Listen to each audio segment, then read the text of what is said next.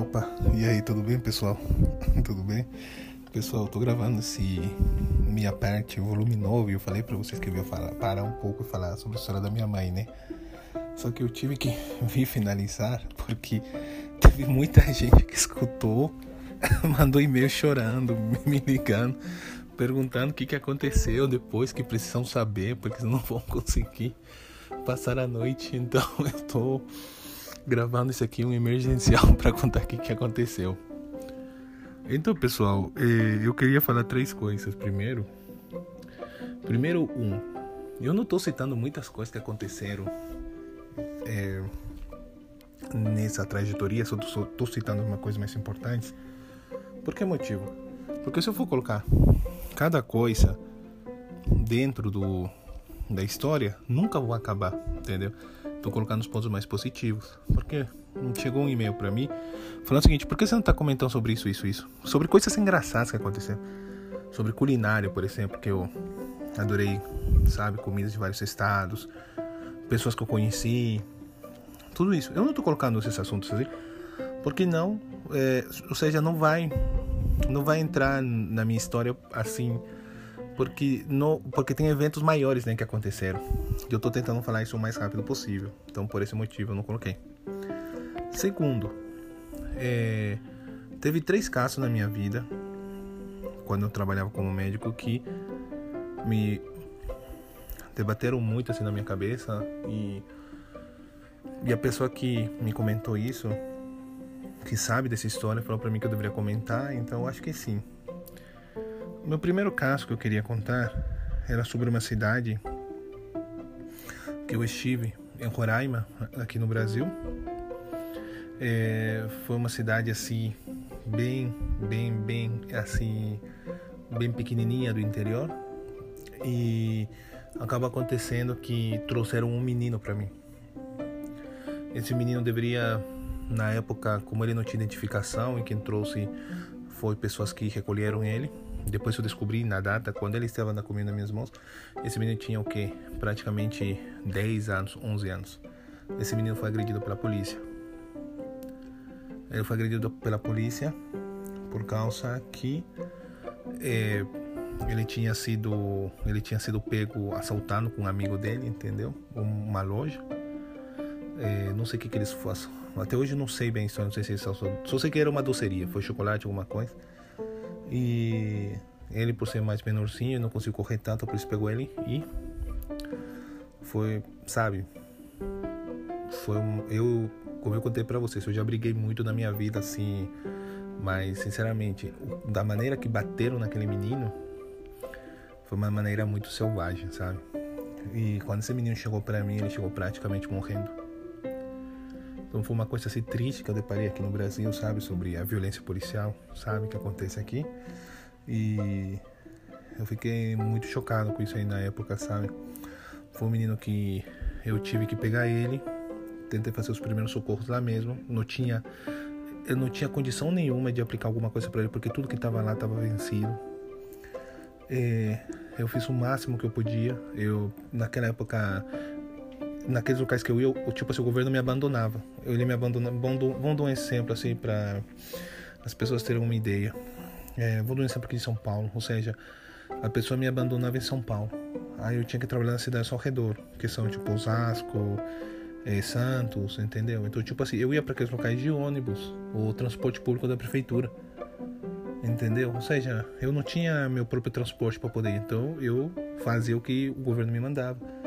E nesse caso que aconteceu isso, é, eu não eu não consegui eu não eu não tinha como levar ele.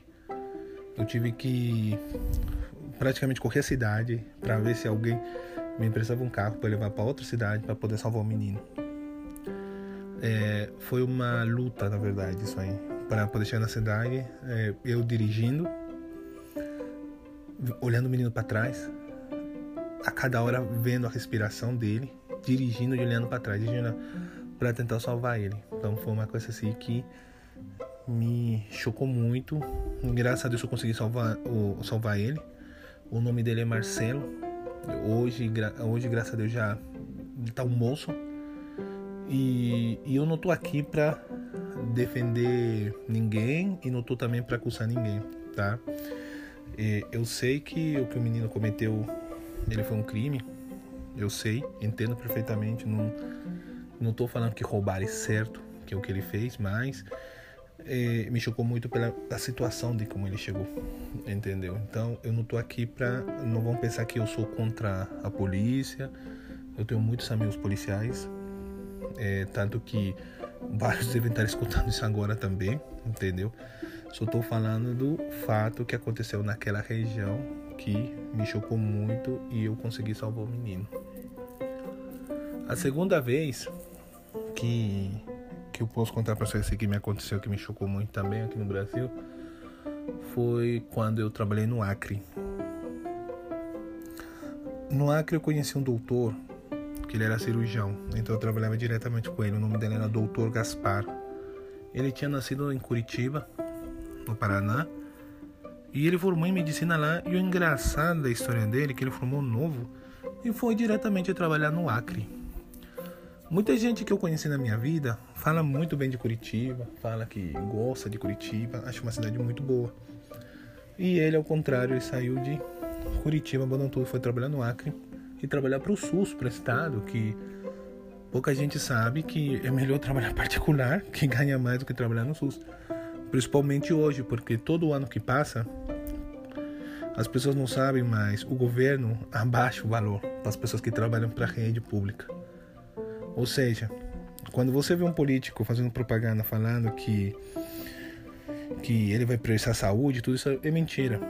Porque desde a época do governo Lula até hoje era Bolsonaro, o valor do médico no mercado do SUS, ou seja, para atender a, a, a, população, porque não é todo mundo que tem, não é todo mundo que tem, é, como fala, todo mundo não tem cobertura, não tem plano de saúde e precisa do Estado, vocês estão sendo enganados.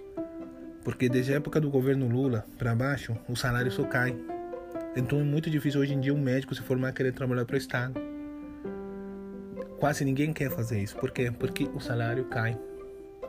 Geralmente o médico que trabalha no Estado é o médico que acaba de se formar e faz bico num hospital, num PCF, num, numa UPA, nisso aí, entendeu? Ele fica para tentar gerar um salário, entendeu? E pouca gente sabe disso, entendeu? Então, antes de vocês verem quando um político falar, pesquisem, sabe? Porque é mentira, é mentira. Então, no Acre eu fiquei chocado por causa do seguinte: o Dr. Gaspar, quando eu conheci ele, ele já era um senhor de idade, ele tinha 57 anos e ele era, ele é o melhor profissional que eu conheci na vida no Brasil, o melhor. Não tô desmerecendo nenhum médico aqui, tá? Eu só tô falando que ele é o melhor que eu conheci. Porque ele era um açougueiro. ele operava 30 pessoas por dia. 30 pessoas por dia. Eu acompanhava ele nas cirurgias. Fazia um, pronto, manda o outro. E assim. Isso que é um médico de verdade. Isso que é um médico que, sabe, dá o sangue para poder ajudar entendeu? Ele sim. Ele sim é um médico de verdade. E eu peguei uma grande amizade dele. Mas por que eu me choquei? Porque eu, como eu trabalhei no Peru, num dos melhores hospitais que eu contei para vocês, é no Carrião, e depois mudei para Argentina e trabalhei no, no, no, público da Argentina, né? ou seja, no SUS da Argentina. É, os casos que nós vemos são totalmente diferentes, como no Acre, porque no Acre, lamentavelmente, a delinquência é muito grande. E lá eu vi os primeiros ferimentos de uma palavra que eu nunca tinha escutado, que é a palavra facão, briga de facão. Então eu vi pessoas cortadas de maneiras imagináveis que vocês possam ver, pensar. Entendeu? Então isso foi me chocou muito porque todos os casos que eu atendia com ele era isso cada corte inimaginável que vocês possam pensar. Se vocês estão tentando imaginar agora, por favor, imaginem mais ainda para tentarem pensar o que eu via, tá? E por último, terceiro, é, isso aconteceu em Manaus, na Amazônia. Em Manaus nós usávamos muito balsa para poder ir nos locais assim mais afastados. Tem locais em Manaus que demora três dias para chegar, se não for de helicóptero, se for de barco. Entendeu? Então poucas pessoas sabem disso. Por isso que eu falo, o Brasil é um país tão grande, mas tão enorme que as pessoas desconhecem as próprias coisas dentro do país. Mas o, o Brasil é um país enorme, entendeu? Então foi uma senhora que estava na balsa. E o que que acontece? Essa balsa, como outras que eu peguei no Brasil, porque aqui no Brasil ainda existe balsas para andar, é, cabe carrega praticamente o que? 120 pessoas. Só que tem apenas 20 coletes. e como todo mundo sabia que eu era o médico, as pessoas me davam o colete sempre. E eu sempre pegava o colete. E eu sempre pegava o colete e eu dava para uma criança, para alguma senhora, para uma, uma pessoa de idade. E teve uma vez que a barca que eu tava afundou, começou a afundar teve um problema, não sei do que lá de peso, que a, que a barca começou a afundar. Eu tenho até fotos disso, porque eu tirei foto com meu celular bem quando começou a afundar. Eu vou tentar achar que eu acho que eu tenho até gravação disso. Mas sou tipo assim de 5 segundos, porque depois eu comecei, tá, eu comecei, eu, eu pulei para nadar. Mas me chocou muito porque por causa da precariedade. Porque tipo assim, Acredito que se essa empresa é uma empresa de valsa, o que, acontece? O transporte eles estão que estar preparados para as pessoas que estão lá. Por quê? Porque tem muita gente que não sabe nadar. Aconteceu o seguinte, eu fiquei chocado por causa da precariedade, porque muita gente ficou desesperada. E pronto, a primeira reação do ser humano quando fica desespero, o que, que é? É o pânico.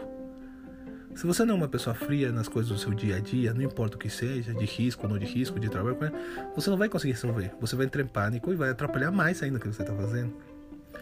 Eu lembro na época, né? Que tinha duas senhoras. E praticamente essas duas senhoras todo mundo abandonou. Todo mundo pulou fora e falou que se lasque. Eu não sei da onde eu consegui forças. De verdade. Isso é só Deus que é minha testemunha. E eu aqui na terra. Porque eu do nada eu peguei essas duas senhoras, peguei os coletes, coloquei nelas e fomos. Eu devo ter nadado, sem brincadeira. Eu acho que aquele dia meus braços estavam doendo tanto, mas tanto, tanto, tanto, que eu acho que se eu encostasse o braço na cama, eu gritava de dor. Eu fiquei praticamente na água mais de 20 minutos, nadando, boiando para as duas senhoras poder ficar para cima para alguém poder vir nos socorrer. Então, esses três fatos que eu contei para vocês foram os três choques que eu levei no Brasil, entendeu? Que eu não contei nas, na nossa história antes. Por quê? Porque eu tava tentando abranger. E aconteceram mais outras coisas, outras coisas, mas eu vou falar isso em outros podcasts de temas diferentes. Eu vou, eu vou depois de falar da parte da minha vida, depois de falar da minha mãe e do meu pai, que eu conto do que eu falei que eu ia contar para vocês, vai ter temas eu vou separar e vou usar coisas da minha vida que aconteceu para Aí vocês vão estar tá sabendo mais, tá? Então me desculpe por não ter colocado tudo. E o terceiro ponto é sobre meus pais que eu vou fazer, tá? Não se preocupem, tá? Eu vou acelerar isso para vocês, porque tem muita gente me cobrando isso. Tô achando que ninguém quer saber de mim mais, tá? então tá bom. Então vamos voltar no assunto. Então, pessoal, é, depois que eu fui demitido pelo governo e praticamente o governo me chutou, né? Como eu tô contando a história para vocês, eu tava em São Paulo é, em Pinheiros, né, para ser mais sensato. E depois que eu tava em Pinheiros, eu tava faltando duas semanas para meu visto acabar. Duas semanas para meu visto acabar.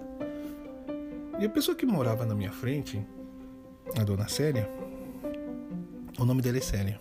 Hoje em dia ela já tem 79 anos.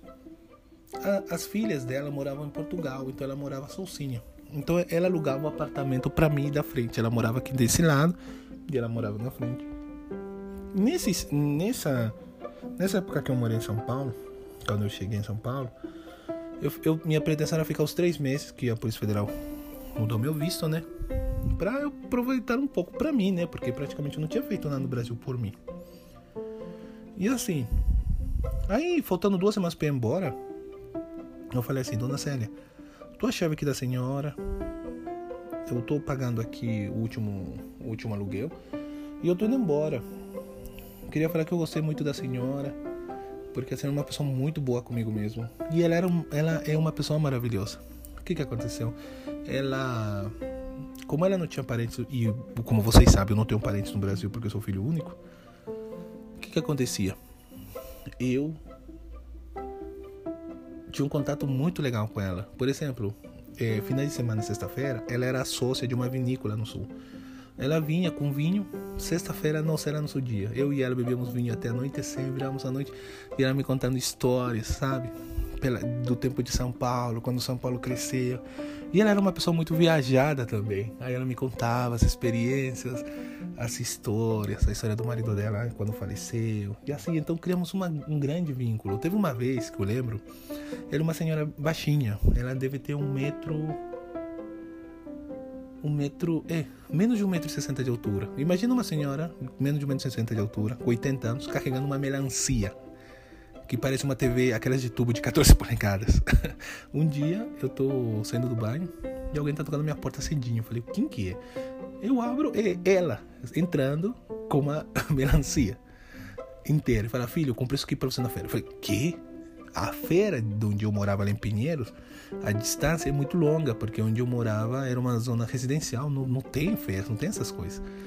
E ela falou: Não, filho, eu trouxe aqui pra você porque você precisa se alimentar, que você precisa isso. Eu falei: Não, dona Célia, não precisa. Então, ela era como se fosse minha avó, que eu não tinha, aqui no Brasil, né? Era como se fosse minha avó. E quando eu falei pra ela que eu ia embora, eu falei assim: Eu falei assim, Dona Célia, eu não vou embora, não. Não vou embora, não e, e eu tenho que ir porque o que eu vou fazer aqui no Brasil? Se eu não tenho trabalho, o que eu vou fazer aqui? Ela falou para mim, filho, você gosta daqui? Você gosta? Vai para Brasília e arruma seus documentos. Eu falei, não, dona Sênia, não. Tanto que a dona Sênia insistiu, dá para acreditar que eu fui para Brasília? Eu peguei um avião, fui para Brasília, foi a primeira vez que eu fui para Brasília. E fui lá para revalidar meu diploma e atrás dos meus papéis. Então, Resumindo, eu consegui pegar todos os meus documentos de volta que o governo e a Polícia Federal tirou. Consegui. Eu entrei com um processo e acabei ganhando minha permanência de volta, ganhei meus documentos brasileiros e hoje em dia eu sou brasileiro pelo documento. Se você olhar para mim, você sabe que eu não sou, mas pela justiça, pelo documento, eu sou. Isso me custou 35 mil reais fazer todo esse processo. 35 mil reais fazer todo o meu processo. Então eu consegui ficar no Brasil até hoje, né? Aí o que aconteceu? Eu comprei meu apartamento onde eu moro hoje em dia, no Tatuapé, que eu moro aqui no Santo São Paulo, que gosto muito, e comecei a ir atrás de revalidar o meu diploma. Só contando uma história antes de finalizar a dona Célia, que insistiu tanto para eu ficar, ela foi embora. Ela foi embora para Portugal, porque uma das filhas dela ganhou bebê e ela queria ficar perto. Então, tanto que ela falou para eu ficar, ela foi embora e eu fiquei. Então, pessoal, vou mais fechar esse capítulo aqui. E no próximo capítulo, já estamos indo para. Deixa eu ver. Ei, já estamos, já estamos em 2018, né? Nesse, nesse capítulo. Praticamente tudo isso que eu contei aconteceu em 2018. E já no próximo capítulo já vamos estar tá fechando com 2019, né? E agora já estamos 2020, então nem precisa contar 2020, porque eu só quero contar de 2020 e 2021, porque eu não sei o que vai acontecer. E então, na verdade, eu não quero contar 2020 não. Eu vou agora eu me coloquei a pensar. Eu só vou lançar é, minha vida a partir 10, 11, 12, 13 só em 2040. Vou deixar 20 anos passar porque eu não sei o que vai acontecer comigo daqui a 20 anos. Espero que seja trabalhando, isso sim. Então, é, no próximo capítulo, o capítulo 9 eu vou finalizar, contar o que aconteceu quando eu fui atrás de revalidar meu diploma, da toda a dor de cabeça que me deu e de novo o governo contra mim também. Eu não sei quem tem um governo contra mim, não sei porque eles não gostam de mim. Mas até aí, como vocês estão vendo, então uma parte deu certo. Graças a Deus. E como eu sempre falo para vocês, todos que estão escutando, eu passei por muita coisa aqui no Brasil mesmo. Salvei vidas, sabe? Muita gente eh, sabe, me fez mal, mas uma coisa vocês podem ter certeza. Acredito que todo mundo que está escutando agora e todo mundo que eu conheci na minha vida, Deus sempre me deu esse presente, vocês. Porque todo mundo que Deus me apresentou ou colocou na minha vida sempre cuidou de mim, sempre quis fazer o bem comigo. Então eu nunca conheci uma pessoa ruim, não. Porque Deus sempre me apresentou pessoas boas. Então desde já agradeço a todos vocês E um beijo e tudo de bom para vocês.